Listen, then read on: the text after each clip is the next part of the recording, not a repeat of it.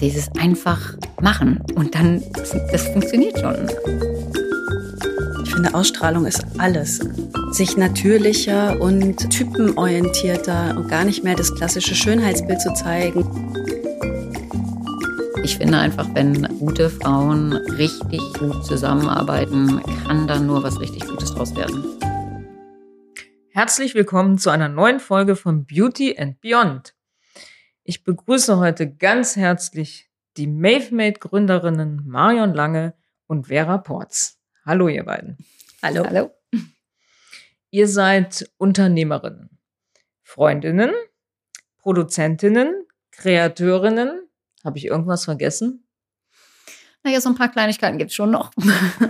Vintage-Lover, Auswanderin, Strickerin. So, das wären vielleicht so drei Begriffe, die ich für mich noch da mit reinschmeißen würde. Sehr schön. Bei mir bleibt eigentlich nur noch Zeit für den zusammengefassten Begriff von Dompteurin, könnte ich mich vielleicht nennen.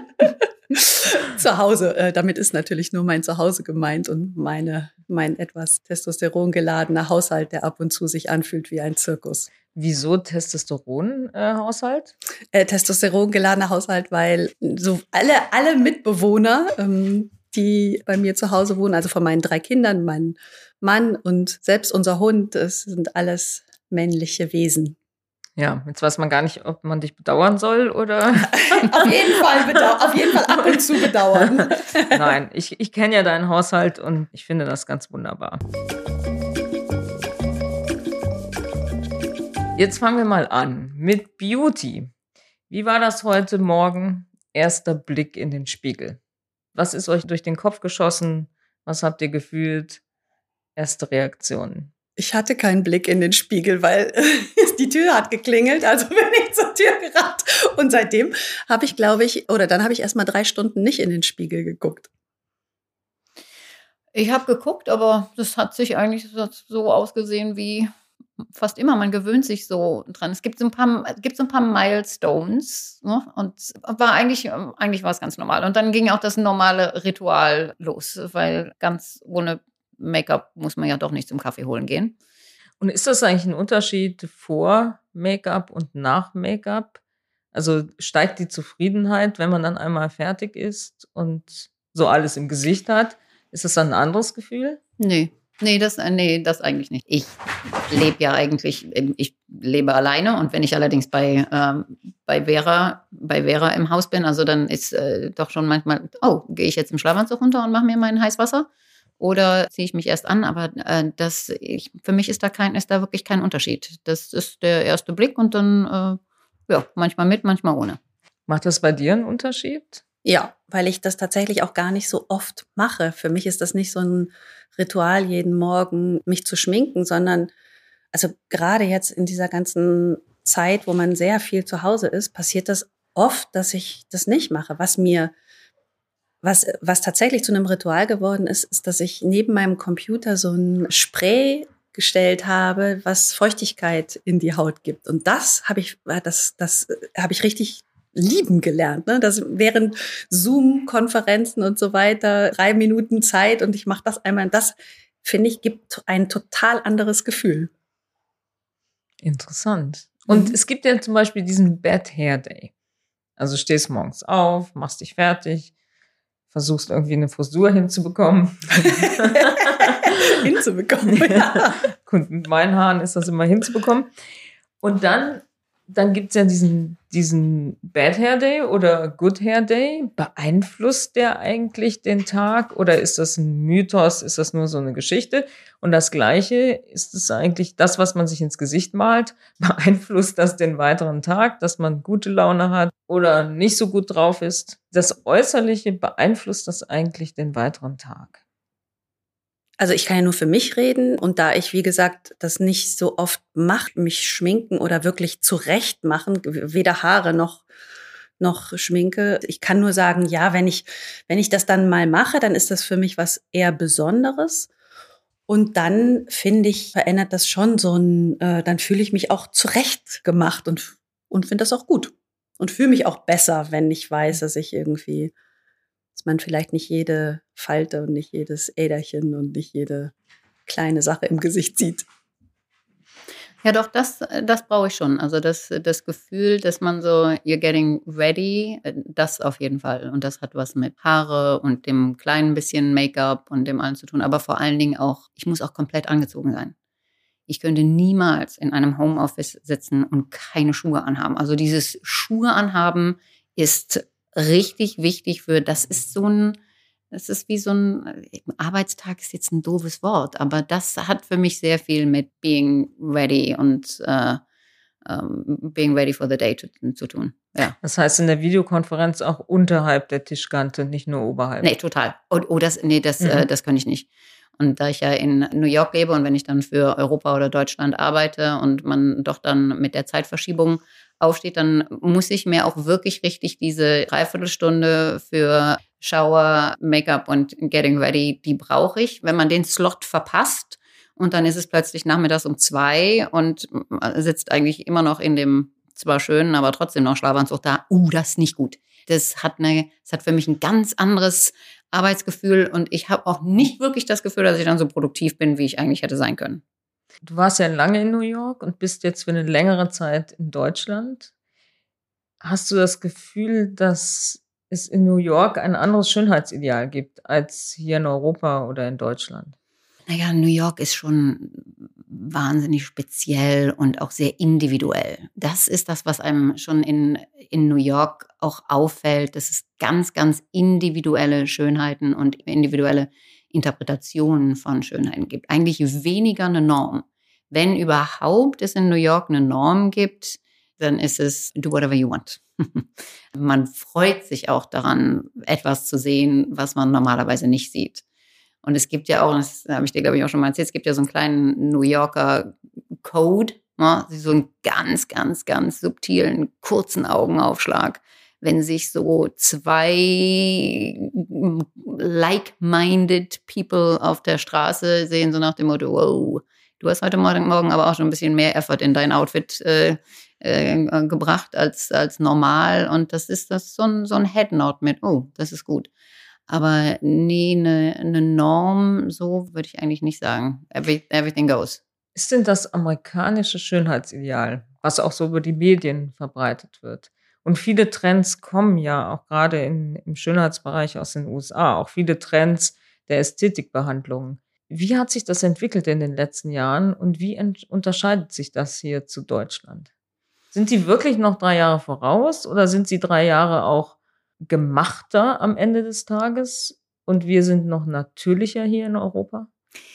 Das kann ich nur bedingt sagen, weil ich habe da wirklich für das Gemachte nicht so einen wahnsinnigen Blick dafür. Ich sehe zwar, ob jemand noch etwas natürlich oder nicht natürlich aussieht oder ob sich jetzt ein Gesicht noch mehr oder ein bisschen weniger bewegt, aber ich könnte nie sagen, oh, da sind jetzt die Augen gemacht worden oder der Hals. Und das, so, so genau kann ich das nicht sehen. Es gibt natürlich in den Medien ein gewisses Frauenbild, ist aber halt wahnsinnig diverse. Und sehen die ähnlich aus, wenn es jetzt so um die Nachrichtensprecherinnen oder Moderatoren geht, dann schon. Aber es ist lang nicht so einseitig wie zum Beispiel in Italien. Ich habe 20, 2019 und 2020 sehr viel in Italien gearbeitet und wenn man dann nur mal den, den Fernseher anguckt und guckt sich an, wie die Damen da aussehen, also ich kriege da Angst. Ne? Aber das ist ein so alt hergebracht, altes Frauenklischee, wo ich dann denke, oh nee, wenn man das täglich oder so als, als Norm eigentlich vorgespielt kriegt, was finde ich schwierig. Da ist Amerika schon sehr viel diverser und, und, breiter gefächert. Das hat sich in Italien auch nicht geändert. Ich habe ja Anfang der 2000er in Italien gearbeitet und da war das das absolut gleiche Schönheitsideal. Was ist denn für dich schön, Vera? Wenn du eine Person triffst, was muss diese Person haben, dass du sagst, wow, die ist schön? Es fängt an mit Ausstrahlung. Ich finde, Ausstrahlung ist alles. Also man kann noch so schön sein, wenn man dann in ein leeres Gesicht oder einen leeren Ausdruck oder auch im Gespräch Leere feststellt, dann kann man damit ganz selten was anfangen oder ich kann damit selten was anfangen. Ich finde, dass tatsächlich Charakter und Ausstrahlung und egal woher die kommt, ne, ob die aus einer tiefen Selbstsicherheit oder eben auch aus ganz viel Intelligenz und Wissen kommt, da gibt's ganz unterschiedliche Seiten, die schön sein können. Aber ja, das ist auf jeden Fall das, was mich eher begeistert als das Äußere. Ja, das sagt ja so jeder, ne? Also Intelligenz und Ausstrahlung, innere Schönheit, aber bleiben wir mal einen Moment nur bei den Äußerlichkeiten, bei der Optik.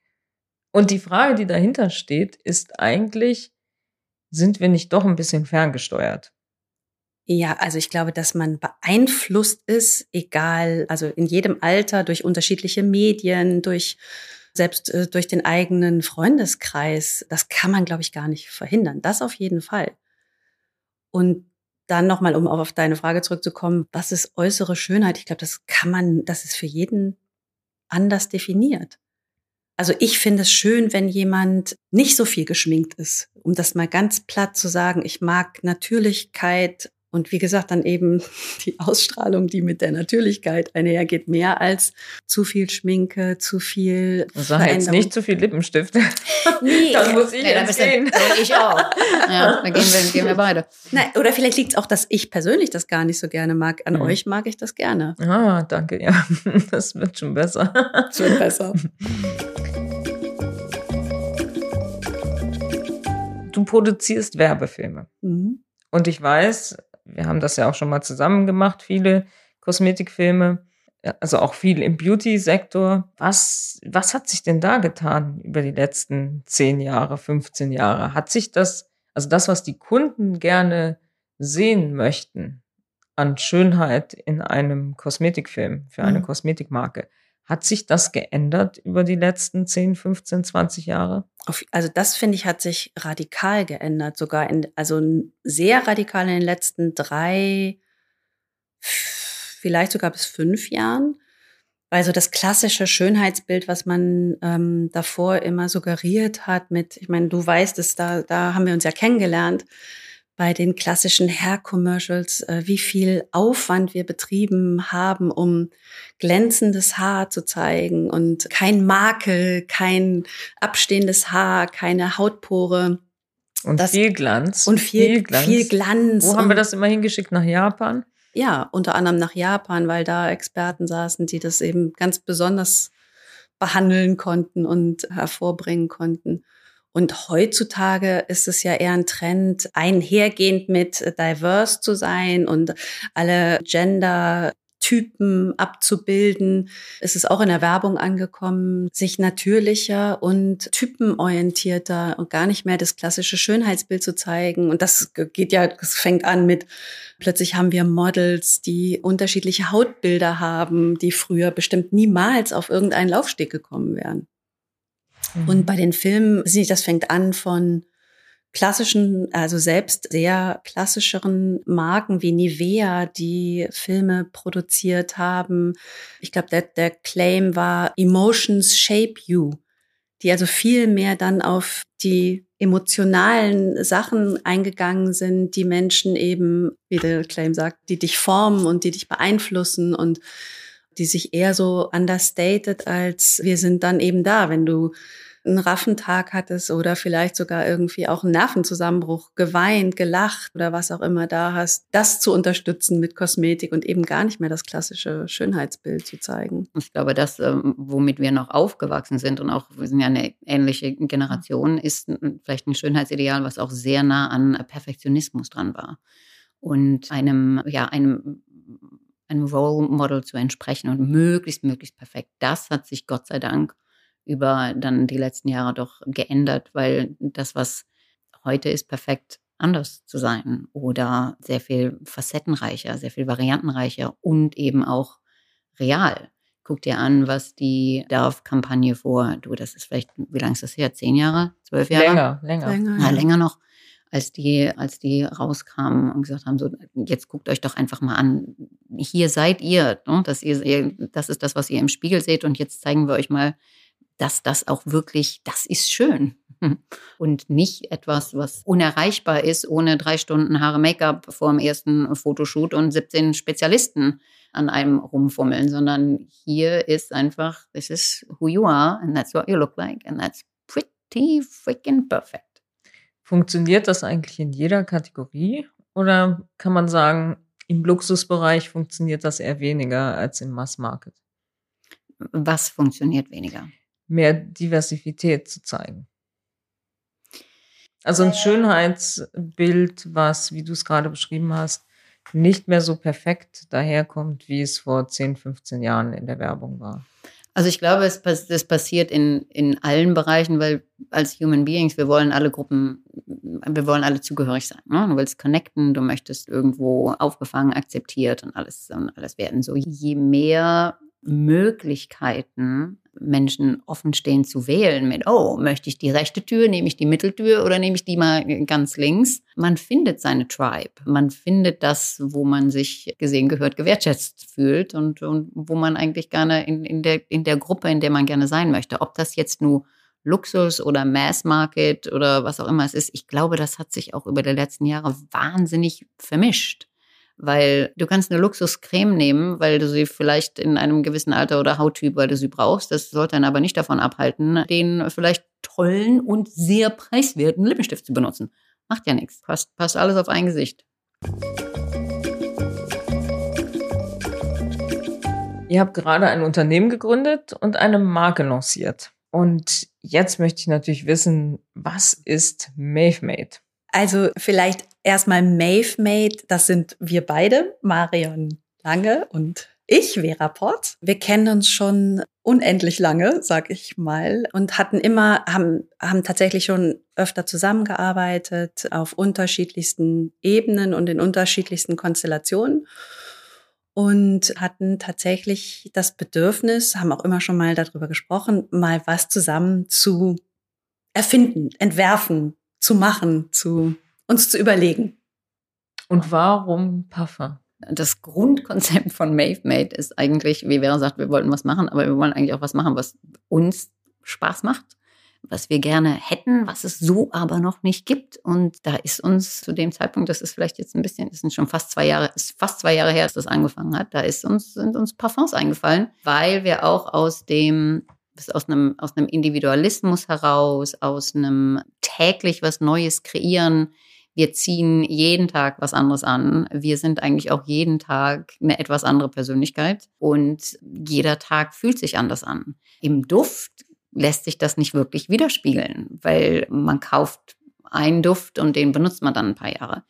Was ich und das, was Vera allerdings auch macht, und das ist uns allerdings ist uns dann erst aufgefallen, als wir angefangen haben, über Parfums zu sprechen, ist, ich layer schon immer. Ich habe fünf bis sieben verschiedene Düfte im Badezimmer stehen und jeden Tag gibt es eine andere Kombination und weil ich gerne auch jeden Tag etwas anders riechen möchte. Und dann haben wir uns gefragt, hm, vielleicht sollten wir mal was entwickeln, was, die, was so in diese Richtung geht. Was kann, wie kann man das denn machen? Na, jetzt hast du ja verraten, um was es geht. Wir haben tatsächlich neun Düfte entwickelt, die dazu gedacht sind, dass man sie layert.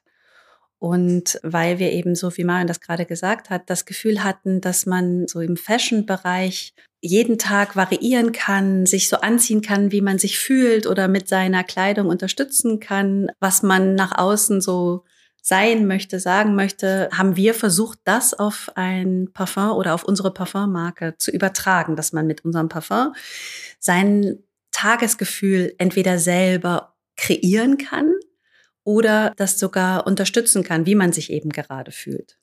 Und welche Gefühle sind das? Naja, es ist schon, wir wollten es realistisch halten. Hm? Also auch jetzt mal zurückkommt auf den Perfektionismus und kein, nicht mehr so einen Perfektionismus zu haben. Wird, jeder Tag ist anders. Es gibt wirklich, wirklich richtig gute Tage. Es gibt auch einen Haufen Tage, die sind so ein bisschen semi. Ähm, und es gibt auch welche, wo man denkt, oh, okay, wie ich den heute rumkriege, weiß ich auch noch nicht.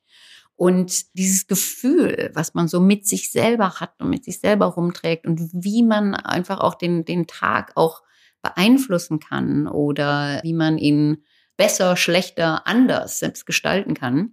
Dafür haben wir Düfte entwickelt. Was aber noch ein zweiter sehr wichtiger Bestandteil dieses Layering-Konzeptes ist, sind natürlich, was steht auf der Flasche drauf.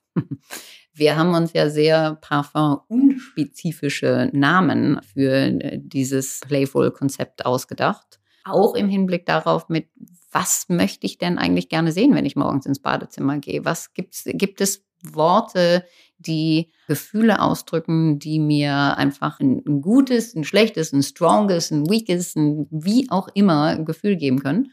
Und haben dann, und ich hoffe, dass ich jetzt, wenn ich die neuen Namen zusammenkriege, ich hoffe, ich kriege die zusammen, aber ich glaube, ich kriege sie zusammen, haben uns sehr deutsche Worte ausgesucht.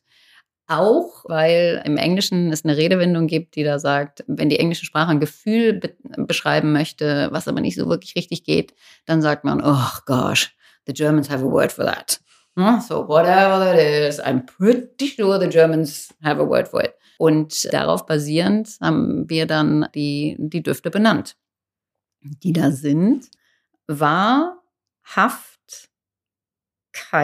Wunder, Eifer, Glück, Zweifel, Artig und Sucht.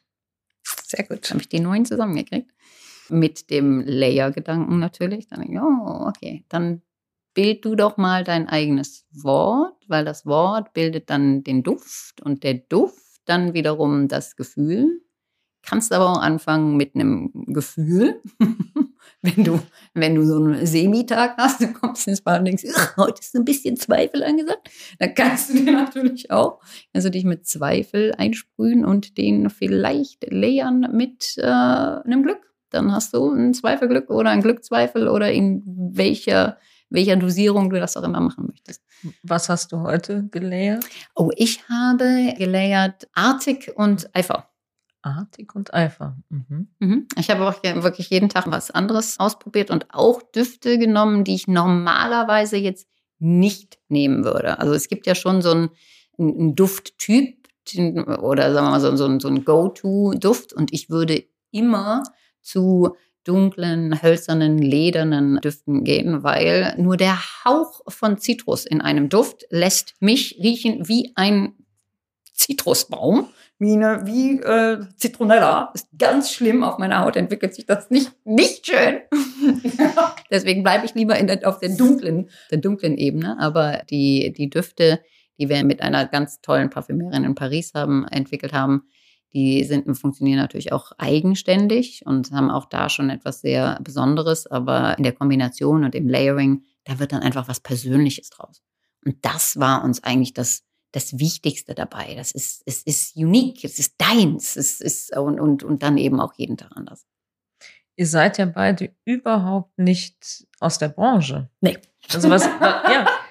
Und was ich eben toll daran finde, ist, man muss nicht aus der Branche kommen und nicht aus der Kosmetikbranche kommen, um einen Duft zu kreieren oder ein, ja, ein Produkt zu entwickeln. Was war denn so eure Erfahrung? Was ist gut gelaufen? Wo habt ihr mal gehadert? Wo habt ihr gedacht, das kommt nie auf den Markt? Und wo war so der Punkt, wo ihr euch sicher wart, ah, es könnte was werden? Und irgendwann steht das mal irgendwo. Ich glaube, ganz am Anfang haben wir eher gedacht, ach, das ist eine Spielerei. Ne? Wir haben uns ein Wochenende eingeschlossen und haben gesagt, wir machen das jetzt endlich mal. Wir setzen uns jetzt mal hin, wir schreiben das mal auf, wir brainstormen, wir überlegen uns, wohin das gehen kann. Und am Anfang waren wir ganz euphorisch und dann gibt's, ich glaube, wie das jedem so geht, auf dem Weg ganz viele Höhen und Tiefen. Als das Konzept stand, waren wir felsenfest davon überzeugt, dass das richtig, richtig gut ist. Und dann haben wir auch ganz schön viel Energie und Zeit und Aufwand betrieben, in die, naja, die, die richtigen Menschen zu finden und anzusprechen und die davon zu überzeugen. Wem habt ihr das zuerst eigentlich präsentiert? Also euch selbst natürlich, ihr habt es ja zusammen entwickelt, aber wie war denn das erste Feedback und wie wichtig ist eigentlich das erste Feedback? Ich glaube, das erste Feedback haben wir von Alexander gehabt, oder? Dem haben wir es präsentiert. Ja, weil Alexander äh, hat sich das äh, Konzept angeguckt und hat, dann so, hat uns angeguckt und gesagt, echt? Das habt ihr euch ausgedacht? Und ich so, sag mal, Fadi, ehrlich? Natürlich haben wir uns das ausgedacht, hast uns das nicht zugetraut. Aber ich hatte Vielleicht auch. ein- einmal für die Zuhörer Alexander. Alexander, ist ach so, ja, stimmt. Mann. Ja. Alexander ist Veras Wird Ich bin in diesem Podcast jeder fragen, wer ist Alexander? Jetzt wissen wir Es ist nicht der Friseur. Nein, das ist, das ist alles. Das wäre erstmal Alexander. auch nicht der Gärtner. Ich kann mich aber noch an, das- an dieses das Gefühl erinnern, wenn man es, wenn man das Konzept Menschen präsentiert, die man nicht kennt, die einen vielleicht auch nicht sowieso mögen, wenn da auf einmal man in die, in, in die Augen guckt und jemand denkt, oh, nee, stimmt, das ist neu, das gibt es noch nicht. Und, und dann natürlich auch Beauty-Experten das, das präsentieren und die sagen, oh, nee, das gibt es so noch nicht. Da entwickelt sich dann so ein sehr schönes, ups, oh, we're on to something here. Hm? Das war super. Ich glaube, den schönsten Moment hatten wir in Paris, als wir das der Parfümeurin erzählt und erklärt haben. Und wir haben ja auch ein Duftbriefing gemacht. Das haben wir Ähm, aber zuerst gemacht. Wir haben erst ihr Manschrift, wir haben uns erst hingesetzt und haben dieses Duftbriefing gemacht. Wo wir natürlich auch nicht aus der Beauty kommt, überhaupt keine Ahnung äh, hatten, wie man so ein Duftbriefing macht. Und wir können nur ganz sicher nicht Parfum sprechen. Und haben das aber so gemacht, wie wir es in, in, unseren, äh, in unseren anderen Jobs nämlich Machen. machen. Wir haben einfach mal, wir haben einfach mal ein Briefing geschrieben mit und hübsche Bilder reingepackt. Und dann ging das an die Parfümeurin. Mhm. Ja, und das war zu der Zeit, als Corona noch ein Fremdwort war. Also wir haben uns live in Paris getroffen und die hat das Briefing vorher von uns geschickt bekommen.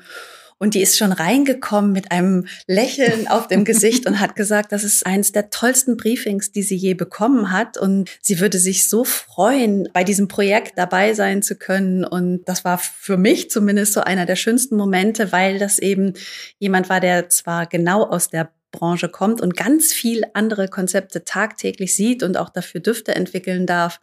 Und von so jemandem zu hören, dass er das ganz toll findet, da mitarbeiten zu dürfen, das war somit einer der schönsten Ja, Momente. aber, aber was noch viel besser war, ist, das war ja dieses erste Treffen, das war ja ein Test.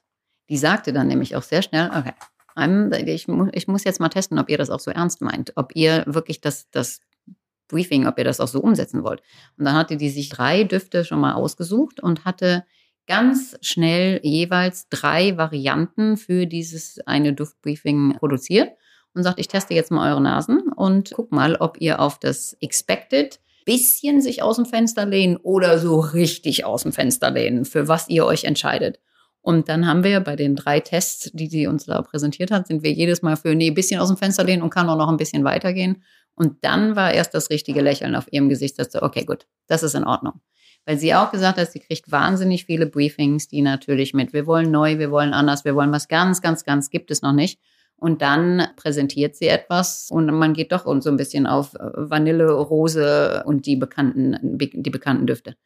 Was natürlich, wenn man sagt, man macht neun to begin with, dann kann man sich auch mehr austoben in den verschiedenen Bereichen. Aber ja, das war, das war super. Die äh, Philippinen, was äh, ein paar ein schöne- tolles Erlebnis. Wie wichtig ist denn das Netzwerk beim Gründen? Ich höre das immer wieder von Gründerinnen und Gründern.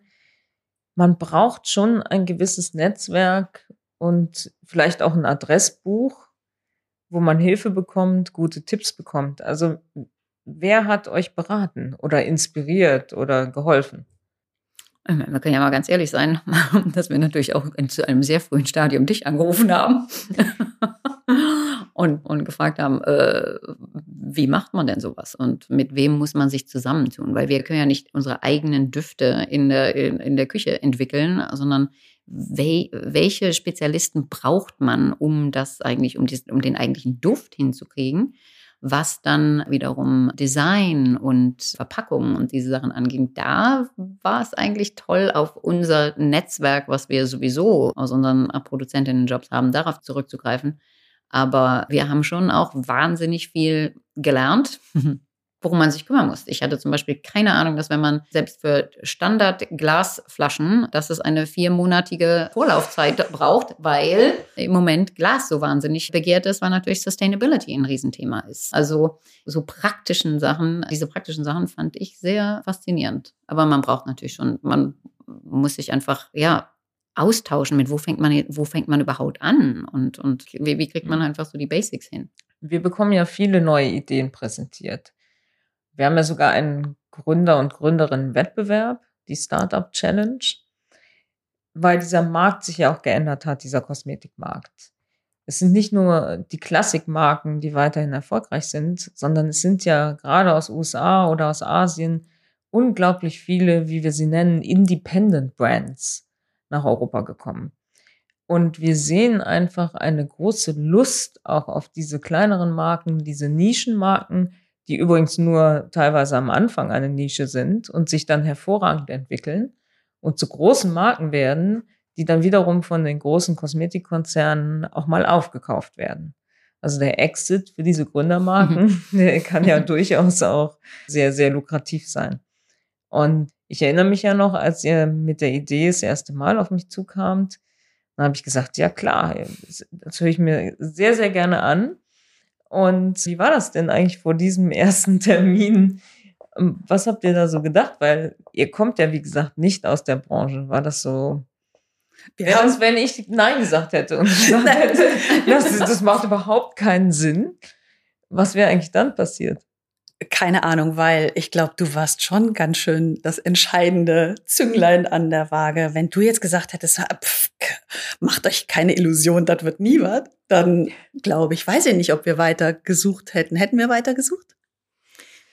Ja, weiß ich gar nicht mehr. Ich weiß aber, als wir zu dem Meeting gegangen, gegangen sind und um, zu, dem, zu dem Meeting mit dir, dass wir gesagt haben, na gut, ist eigentlich auch egal, was daraus wird. Wir haben riesen Spaß gehabt, das zu entwickeln. Und wir haben riesen Spaß gehabt, daran zu arbeiten. Und wenn es jetzt auch noch jemandem gefällt, super, Cherry on top of the cake. Aber wenn nicht, dann ja, gucken wir einfach mal. Aber ich glaube nicht, dass wir, wir hatten jetzt so keinen Plan B, weil ich glaube, wir konnten uns auch so wirklich richtig nicht vorstellen, wie deine Reaktion ja dann war. Und das war, wir waren einfach danach einfach happy. Ja, und haben gesagt, ja, Weitermachen. Weitermachen, genau. Weitermachen. Und gibt's Learnings, wo ihr sagt, also aus eurem zweijährigen Prozess haben wir so zwei, drei, vier Sachen, die würden wir gerne anderen mitgeben, die sich an eine Gründung ranwagen, eine Idee haben, die platzieren möchten und drüber nachdenken, ob man das auch vermarkten kann. Ich habe schon manchmal gedacht, ich hätte das eigentlich auch schon mal vor zehn Jahren machen können, mit einer anderen Idee dieses einfach machen. Und dann, das funktioniert schon. Ähm, und diesen, diesen Schritt einfach weiterzugehen, sich dann darum zu kümmern, das finde ich eigentlich das, das Spannendste und ist auch das most fulfilling, was ich im Moment dabei eigentlich rauskriege als Gefühl, ist mein, oh Gott, wir haben das, wir haben es wirklich richtig gemacht. Oder nobody ever said just think it, just do it. Und tu den Schritt. Das ist so das einzige Learning. Und der Rest ist, dass alles einfach sehr viel länger dauert, als man am Anfang denkt. Naja, auf jeden Fall nicht aufgeben, würde ich sagen. Ne? Also wenn man, klar kommt man an oder stößt man auf Schwierigkeiten, sei es Namensrechte, die man einkaufen möchte und muss. Also ich tatsächlich, ich weiß nicht, ob du dich erinnerst, Marion, ich bin an zwei, drei Tagen verzweifelt, weil bestimmte steuerliche Anmeldungen und dann sind Computerprogramme, die nicht funktionieren. Es ist ja wirklich von, von, von allen Seiten, wenn man was ganz Neues startet. Und ich habe ja nun eine Firma seit ich weiß nicht wie vielen Jahren. Jeder müsste denken, easy. Aber wenn man das alles selber macht, dann kommt man man natürlich irgendwann an irgendwelche Hürden, die man, die, von denen man sich einfach nicht abbringen lassen darf, glaube ich. Das ist das Allerwichtigste. Hast du eigentlich einen Businessplan gemacht? Ich weiß ja, du bist auch, du rechnest auch gerne. ja, also oder habt ihr Ziele, auch wirtschaftliche Ziele, wo ihr sagt, na, das möchtet ihr schon erreichen, das soll schon auch so und so viel Umsatz mal machen? Naja, auf jeden Fall haben wir uns geschworen, dass es ein Break-Even gibt und das idealerweise nicht erst in zwei Jahren. Also wir haben relativ ambitionierte Ziele, aber weil wir so fest davon überzeugt sind und auf dem Weg auch so viel Zuspruch bekommen haben, glauben wir, dass das geht. Ja, ihr habt ja auch irgendwann mal eingekauft. Genau. Weil es ist ja ein reales Produkt, genau. es ist keine Software, es ist keine Tech-Gründung, sondern es ist wirklich etwas, was man anfassen kann, was im Regal steht und mit dem man sich beduften kann, sozusagen. Genau. Und irgendwann war ja die Entscheidung auch, okay, ich kaufe jetzt alles ein, was ich dafür brauche, um das überhaupt herstellen zu lassen. Ja, genau. Also das ist natürlich die finanzielle Seite und wir haben das alles selber finanziert aus unserer eigenen Tasche und natürlich auch mit dem Netzwerk, was du eben angesprochen hast. Ne? Wir haben zurückgreifen können auf Leute, die uns unterstützen und helfen, aber Natürlich müssten wir die Glasflaschen, äh, die Parfümerstellung und all unsere Zulieferer bezahlen. Und deswegen ist das ein ganz valider Punkt, da auch irgendwann mal Zahlen hin und her zu schieben und zu rechnen, was geht und was nicht geht und wie lange hält man durch. Ja, und es ist ja auch nicht nur die Idee. Ich habe mir die Idee am Anfang ja mal angeschaut, aber dann, dann ging es ja irgendwann mal auch in die Distributionsverhandlungen, also über einen Einkauf, eine Einkaufsabteilung, die ja dann am Ende auch ein Urteil sprechen muss, geht das in das Sortiment rein? Und mhm. ich, ich spreche da jetzt nicht nur für Douglas, weil ihr werdet diese Gespräche ja auch mit anderen äh, Händlern führen. Äh, geht es ins Sortiment rein oder nicht? Wie habt ihr das so empfunden? Also selbst da war das ja auch andere Gespräche, die wir geführt haben, die empfinden dieses Produkt als so außergewöhnlich und auch nischig und wie du gesagt hast, eben im Trend, dass man dass man eben nicht das Gelernte von der Mutter übernimmt, sondern dass man für sich selber guckt, was einen inspiriert und was einen, ja, was, was zu einem selber passt. Und da haben wir bisher tatsächlich nur positives Feedback bekommen. Und was war das Gefühl, als die ersten Produkte aus der Produktion kamen und vor euch standen, auf dem Tisch standen einfach. Super. Das ist, also, ist wirklich, wirklich richtig super. Und man hat, guck mal, das haben wir gemacht. Wir haben das wirklich hingekriegt. Und wenn dann auch Freunde das sehen und gucken und sagen, oh, oh das habt ihr, das habt ihr wirklich richtig entwickelt? Und gesagt, ja, ich finde das ein super, ein super Gefühl. Mhm. Ist das eigentlich eine gute Methode, neben dem, was man sonst beruflich macht, zu gründen und dann immer noch so, so eine Hintertür natürlich zu haben, dass man sich nicht komplett ins Risiko begibt? Ist das, ein, ist, ist das zum Nachahmen? Ist das empfehlenswert? Also ich finde schon, vor allen Dingen, wenn es um ein sehr nischiges und ein sehr kreatives Produkt geht, weil man sich eigentlich nicht so viele Gedanken machen muss, um wer ist denn die Target Group und wie viel muss ich denn verkaufen, damit ich zu meinem Break-Even-Punkt komme. Wie Vera gesagt hat, das ist eine Investition, die wir uns jetzt eigentlich gegönnt haben. Natürlich hätten wir gerne, wenn es, wenn es auch funktioniert. Aber es ist ja nicht unser, unsere einzige Einnahmequelle. Aber mehr noch finde ich jetzt unabhängig mal vom Geld ist dieses, ist ein gewisses, eine gewisse Freiheit und ein Freedom, das wirklich so zu entscheiden, wie wir das haben wollten, wie nur wir das für richtig gehalten haben. Und das ist irre, dass man sich nicht abstimmen muss mit anderen Menschen, die vielleicht jetzt sagen, uh, wirklich, ihr wollt eine, äh, eine mattgraue äh, Parfumflasche ins Regal stellen, uh, das gibt's aber noch nicht. Wo wir dann sagen, ja genau deswegen. Ne? Haben wir nämlich gut recherchiert und deswegen hätten wir gerne eine mattgraue. Und ob sich das dann verkauft oder nicht, basierend auf einer Marktforschung, da sind Vera und ich unsere eigene Marktforschung und unsere, die, die Bubble, in der wir natürlich leben, an den Menschen, die immer wieder was Neues, Schönes, Tolles ausprobieren wollen. Wart ihr euch eigentlich immer einig im Prozess oder habt ihr gestritten oder habt ihr auch mal pausiert, weil ihr euch auf den Geist gegangen seid oder wie und ja, was passiert, wenn ein Konflikt kommt? Der eine möchte die Flasche matt grau, der andere möchte lieber Roségold bedruckt und der Händler möchte vielleicht blau. Was, was, wie geht man damit um? Also eigentlich haben wir uns easy geeinigt, würde ich sagen, oder? Wir, wir, wir sind gut miteinander im Bezug. Wir haben unterschiedliche Meinungen, aber ich glaube, jeder weiß, wann er für was kämpfen möchte und wann man auch mal nachgeben kann oder sagen kann, damit bin ich auch fein. Ja, oder auch ähm, leicht unterschiedliche Prioritäten. Und da, wir haben uns eigentlich relativ schnell geeinigt. Ab und an, natürlich ist man, denkt man, oh, nee, jetzt nicht nochmal. Ne? wenn Vera mit ihrem OCD um die Ecke kommt, wo ich denke, oh, wenn die das jetzt, wenn die jetzt noch Was einmal OCD, OCD ähm, Obsessive Compulsive Disorder, also wenn die jetzt noch mal, ne, also Moment mal, ich erkläre OCD bitte. Vor allen Dingen, ich, darf ich äh, kurz einwerfen, dass nur Marion das bei mir diagnostiziert hat. Exakt. Aber ich habe Vera definitiv auf OCD, aber leicht, auf eine leichte Form von OCD diagnostiziert. Jetzt wird spannend. Ähm, was hast, was hast du denn Vera bei Marion diagnostiziert? diagnostiziert. Das ist nicht zu diagnostizieren. Beklopptheit. Wo, äh, wo ich dann denke, ach nee, wenn wir, was, das müssen wir jetzt nochmal machen. Naja, okay, gut, wenn es dich happy macht, dann mach es, dann knock yourself out. Also es gab schon so ein paar Sachen, wo, wo aber, und das ist das Schöne daran, der eine dem anderen dann den Freiraum lässt, es dann so zu machen, wie man es machen will. Ne? Und das haben, das haben wir auch hingekriegt.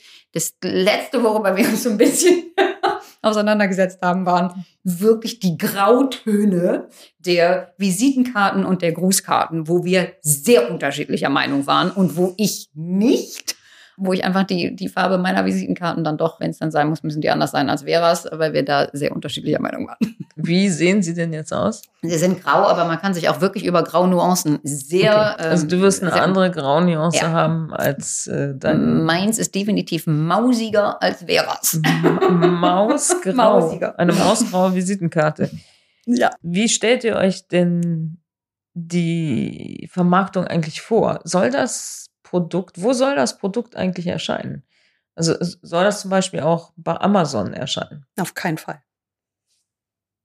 Nee. Auf keinen Fall wollen wir das bei Amazon verkaufen. Wir wollen, wir haben ja was gemacht, was wir, was wir persönlich toll finden. Und genau für diese Zielgruppe ist es eigentlich auch gedacht oder Menschen, die sich gerne mit schönen Sachen beschäftigen, die was für sich selber tun wollen, die sich inspirieren lassen wollen, auch wenn das natürlich vielleicht sogar einen Schritt weiter ist, als einfach nur gut riechen wollen. Das ist Neugierde. Das ist das, ja, da ist sehr viel Neugierde dabei auch und die Lust an was Neuem und was, was anders und neu auszuprobieren. Und die Produkte sind schon ein kleines bisschen erklärungsbedürftig. Ne? Also man müsste jetzt mal gucken, jetzt, man muss schon das Prinzip des Layerns verstehen und auch schon mal gemacht haben, um dann noch mal einen Schritt weiter zu gehen und Spaß an diesen Düften und der, dem Wortspiel und den damit verbundenen Emotionen zu sein. Ist es auch eine neue Art von Luxus? Weil ihr seid ja schon auch im Premium- und Luxusbereich damit positioniert. Ist das auch ein Kontrast zu den Luxusdüften, die es jetzt so am Markt gibt? Ich finde es alleine durch die Worte und durch das ganze Konzept ist es ein Kontrast, weil es ja nicht die üblichen Attribute anspricht, die Parfums so äh, angefangen von den Angel und was es nicht alles gibt, was dir ein Parfum äh, suggerieren will, sondern wir haben ja eine ganz andere Basis gewählt. Deutsche Wörter, die Emotionen idealerweise transportieren sollen. Deswegen glaube ich, steht das schon sehr im Kontrast zu den üblichen Luxusmarken, die ja auch nicht mit Layern funktionieren, sondern die einfach so ein Gefühl und für eine, für eine bestimmte Sache stehen sollen. Naja, oder auch oftmals natürlich für den, für den Absender, für die Marke. Ne? Wie viele Düfte kommen aus der Fashion und kommen aus etablierten Marken, wo dann noch weiter Düfte entwickelt werden. Das haben wir ja nun mal nicht. Ne? Wir haben ja, es ist ja keine etablierte Marke, sondern es ist wirklich das Konzept. Man, man muss sich mit dieser, mit der Idee und der Spielerei anfreunden und da auch neugierig sein und es auch toll finden, wenn jemand auf einen zukommt und sagt, Mensch, wonach riechst du denn? Und dann sagen zu können, ja, das kriegst du so nicht. Das gibt es nicht als einen Duft, sondern das habe ich heute Morgen mal selber kreiert und eigentlich weiß ich auch nicht mehr so ganz genau, ob ich jetzt dreimal artig gesprüht habe und zweimal Glück oder ob es umgekehrt war. Aber ich kann es morgen nochmal probieren, da ein bisschen näher ranzukommen. Und dann wird's halt, dann wird's interessant. Denn, denn es ist, ist genauso, als wenn dich jemand fragt, Mensch, was ist das denn für ein tolles Kleid, was hast du denn da an? Anstatt zu sagen, welcher Designer es gemacht hat, zu sagen, ja, habe ich Vintage gefunden und gibt's auch nur, gibt's auch nur einmal. Damit haben wir natürlich schon die die, die Zielgruppe derer, die da Spaß dran haben, so ein bisschen eingeschränkt. Wie wollt ihr das bekannt machen? Wie wollt ihr die Marke bekannt machen? Was ist da eigentlich die, die richtige Art, das zu tun für ein solches Nischenkonzept? Wir wollen auf jeden Fall selber, unsere Website wird es geben, die wir bewerben werden, Social Media und tatsächlich auch in den Läden selber. Wir haben ein kleines Konzept entwickelt, wie man das an den Konsumenten oder wie man das einem Konsumenten nahebringen kann, haben dafür auch ein anderes Probensystem entwickelt und hoffen, dass das natürlich dann auch viel Mund-zu-Mund-Propaganda anregt. Und es gibt auch noch ein anderes Produkt. Es gibt ja nicht nur das Parfum. Was gibt es noch? Auf dem Weg und bei, mit dem Gefallen an diesen Wortspielereien haben wir dann auch noch Kerzen entwickelt. Und die Kerze hat auch einen tollen Namen. Die drei Kerzen. Die drei Kerzen. Die drei Kerzen heißen Heilig, Schein und Schön. Und auch da kann man das gleiche, oder das hat natürlich die gleiche Basis. Die haben unterschiedliche Düfte und man kann sie zusammen anzünden und hat dann unterschiedliche Raumdüfte und Temperaturen, wie man den Raum so riechen lassen möchte. Ja, wunderbare Namen, die inspirieren, die Assoziationen frei werden lassen. Ich wünsche euch einen Riesenerfolg für das Projekt. Danke. Ich freue mich sehr darüber, dass wir es bei Douglas zuerst einführen. Und ich freue mich, wenn ich in den Flagship Stores bin, in den Luxus Stores, die es haben. Und ich bin sehr gespannt, wie es angenommen wird. Aber es ist ja auch nur der Beginn der Reise. Maeve Made, was schwebt euch vor nach dem Duft, nach der Kerze? Unbedingt müssen Krawatten zurück. Ne? Unbedingt. Marion strickt ja auch sehr gerne. Oh, ja, Strick, muss irgendwas mit meiner Strickerei machen. Aber ja, einfach wirklich so, wie wir am Anfang gesagt haben, Bits and Pieces, die wir gerne hätten. Und anstatt, dass man darauf wartet, dass jemand anders die irgendwann macht, kann man sie ja auch mal machen und selber machen und auch in einer kleinen Anzahl machen, weil das ist, es geht uns ja nicht darum, jetzt, dass jeder nur noch unsere Parfums benutzt, aber was für uns und unsere, unsere Pieps und unsere Bubble herzustellen, ist schon sehr spannend.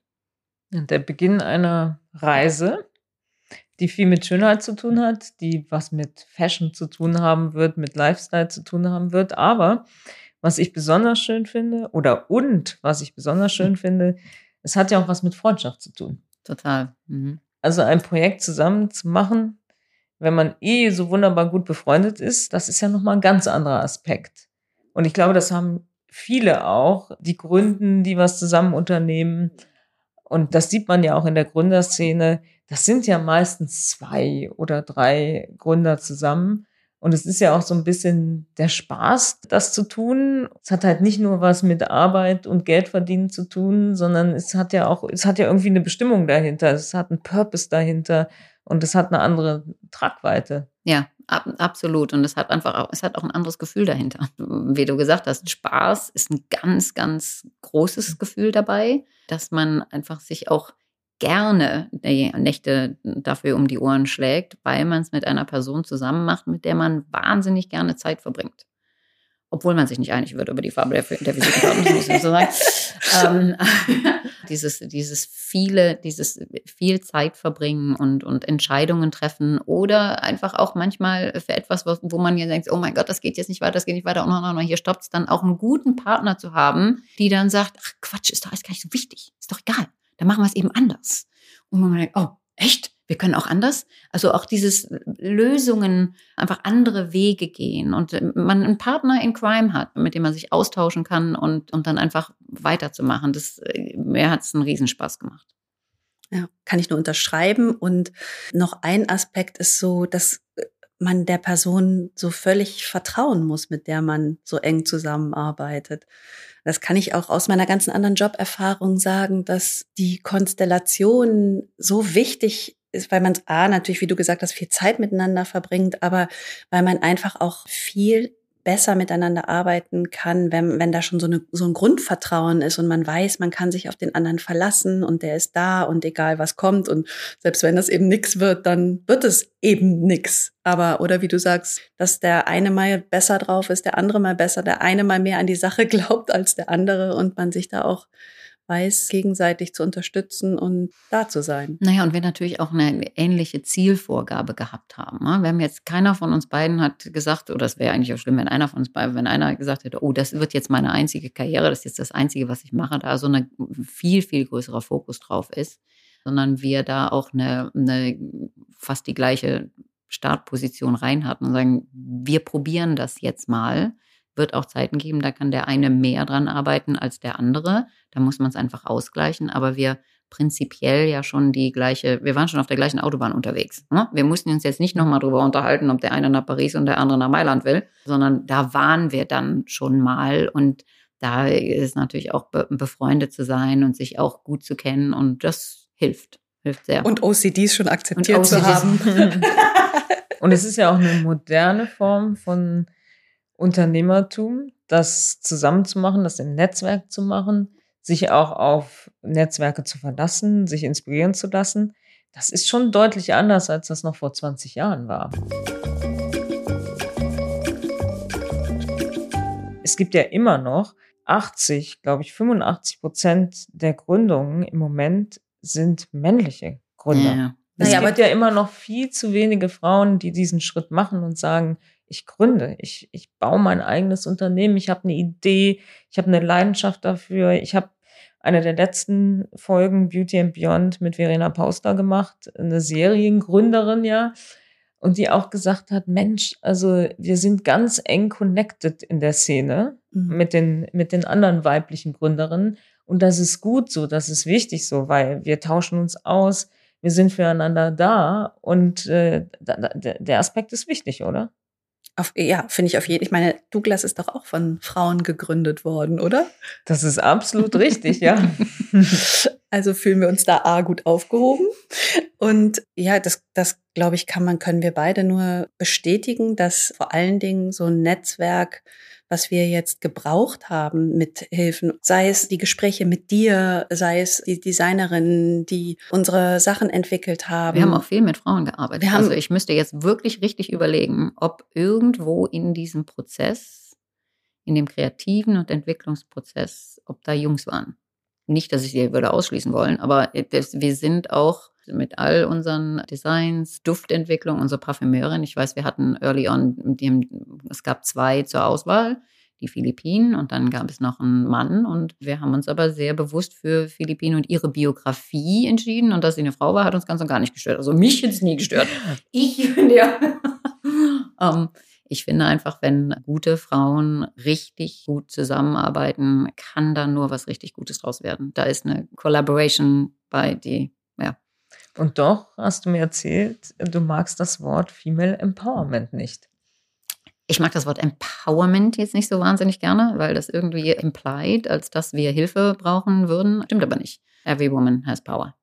Also das natürlich finde ich den, den Akt des Empowerments, das, das müssen wir alle machen. Wir müssen nach rechts und links gucken und müssen den Menschen, aber den Human Beings, die Hilfe brauchen, die müssen wir empowern und denen müssen wir helfen. Also das ist ein, ein Geben. Ich finde auch, dass man ab einem gewissen Alter, man jungen Menschen, da muss ich nicht darauf warten, dass die die gleiche Erfahrung machen in 10 oder 15 Jahren. Dann kann ich denen heute schon sagen, pass mal auf, das kannst du anders machen. Dann hast du nämlich Kapazität frei, dich noch weiter, noch weiter zu entwickeln.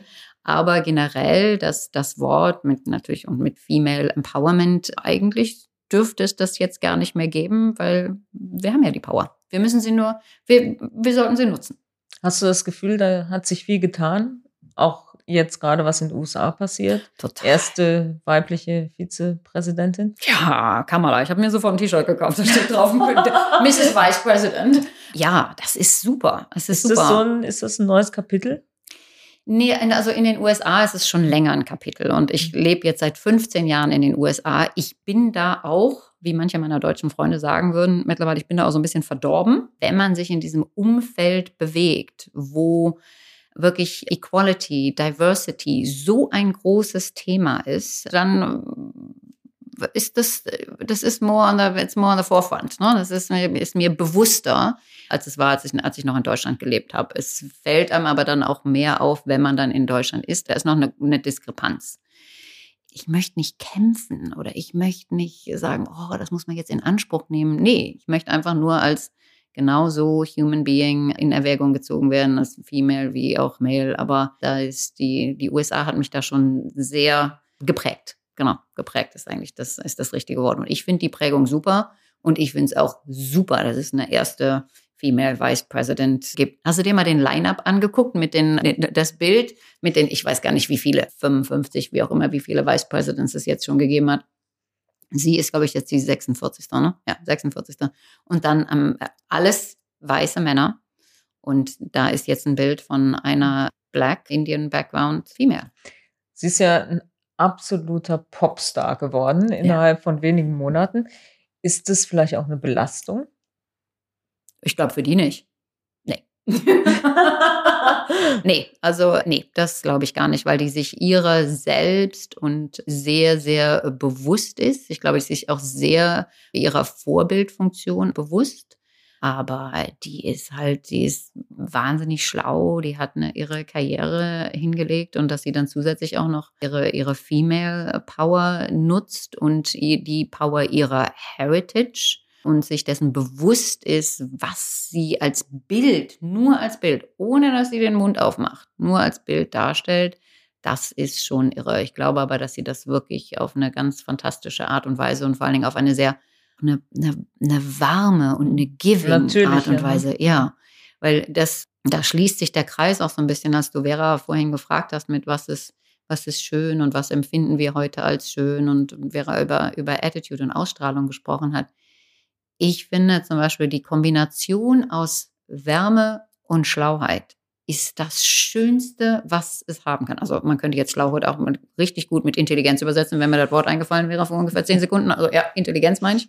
Aber mit, mit Empathie, mit, mit Herz, mit Heart and Soul, wenn du Kopf und Herz und Seele verbinden kannst, dann ist das, finde ich, das Schönste, was ein Mensch ausmachen kann. Vera, du hast ja mit zwei Männern die zweitgrößte Werbefilmproduktion Deutschlands aufgebaut, über viele, viele Jahre. Du warst die Frau in dem Trio. Hast du dich jemals zurückgedrängt gefühlt, benachteiligt gefühlt? All die männlichen Verhaltensweisen, die ja in, in, in den Führungsrollen immer noch bestehen, war das ein Thema oder hm. Also intern mit meinen beiden Partnern überhaupt gar nicht. Im Gegenteil, die haben ja ähm, tatsächlich mich sehr Frontfrau-mäßig nicht behandelt, sondern einfach dastehen lassen und hatten auch überhaupt kein Problem damit, im Zweifel eher im Hintergrund zu sein. Ich habe ja die Geschäftsführung übernommen, die beiden nicht. Die sind zwar meine Partner, aber und das haben sie, also das war tatsächlich, obwohl sie in meiner Generation sind, also es denen eigentlich theoretisch auch schwerer fallen müsste, war das nie ein Thema. Und außen, also tatsächlich ist, sind mir schon, in, ich mache das ja auch schon relativ lange und habe auch sehr jung angefangen, und da sind mir auf dem Weg schon ab und zu Sachen passiert, gerade mit Männern, die, als ich in ein Meeting äh, bei einem großen Automobilhersteller meinen Platz eingenommen habe, wurde ich gefragt, wann denn der Chef von Tempomedia kommt. und das ist nicht nur einmal passiert, das ist ein paar Mal passiert. Klar, sowas hat es immer gegeben, gibt es wahrscheinlich heute auch noch, aber so intern war das für mich tatsächlich nie ein Problem. Dann hast du auch gesagt, I'm speaking. genau. I'm here. Aber das meine ich auch, das ist das, ich glaube, das ist die beste Form von Empowerment, die wir eigentlich auch so erfüllen können, ist halt einfach machen. Ja, machen, da sein, am Tisch sitzen und sagen, ja, ich bin, ich bin hier. Ne? That's it. Ja, ich glaube, das vereint alle unternehmerisch Denkenden, egal ob Frau, ob Mann, es ist machen. Einfach mm. mal probieren und dann heilig, Schein und schön. und damit wären wir bei Beauty und Beyond. Ich bedanke mich ganz herzlich für dieses wunderbare Gespräch und wünsche euch allen Erfolg und alles Gute mit Maeve May. Danke dir. Danke.